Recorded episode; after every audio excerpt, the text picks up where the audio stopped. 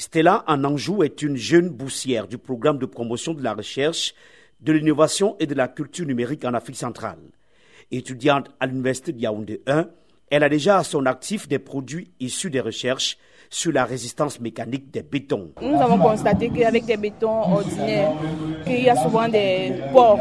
On a, utilisé un nouveau type de béton où on a optimisé un peu pour question de limiter ces ports-là. Et on utilise l'intelligence artificielle pour pouvoir réduire le, travail des, des experts du domaine. Christa Duro une autre boussière du même programme a quant à elle mené des recherches qui ont abouti à la fabrication des pavés et carreaux à base de matériaux locaux. Le ciment ordinaire qu'on appelle ciment Portland a une forte émission de CO2. On cherche ici une alternative au ciment Portland dont intervient notre ciment le jour polymère qui est fait à base de matériaux locaux, notamment l'argile et d'une solution chimique. Des jeunes innovateurs de l'intérieur du pays ont aussi exposé leur savoir-faire Thérèse Ngoloum, une potière en céramique, est basée à Garoua, dans la région du Nord. J'ai créé une association avec les femmes potières euh, de la zone avec lesquelles on travaille pour échanger. Moi, j'apprends ce qu'elles font, leur façon de travailler, et elles apprennent de moi parce qu'elles ont seulement un seul style, le canari.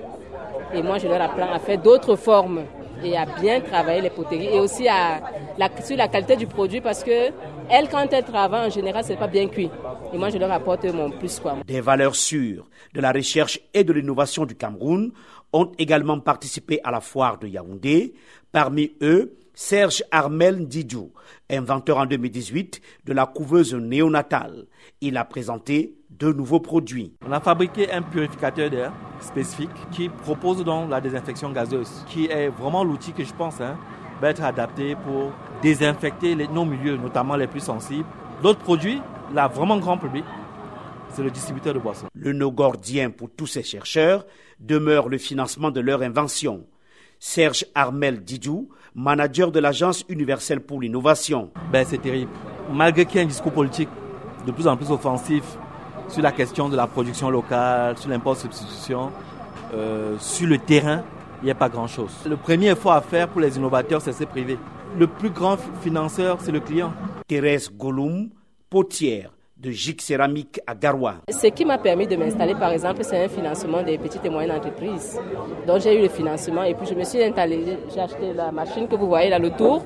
J'ai acheté fait fabriquer un four traditionnel à bois par un de mes encadreurs de la Micromalo et puis avec ça je m'en sors. Depuis le 8 août dernier, le président de la République a doté le corps des chercheurs camerounais d'un statut spécial.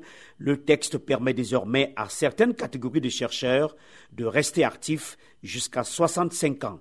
Yaoundé, Emmanuel Juntap, VOA Afrique.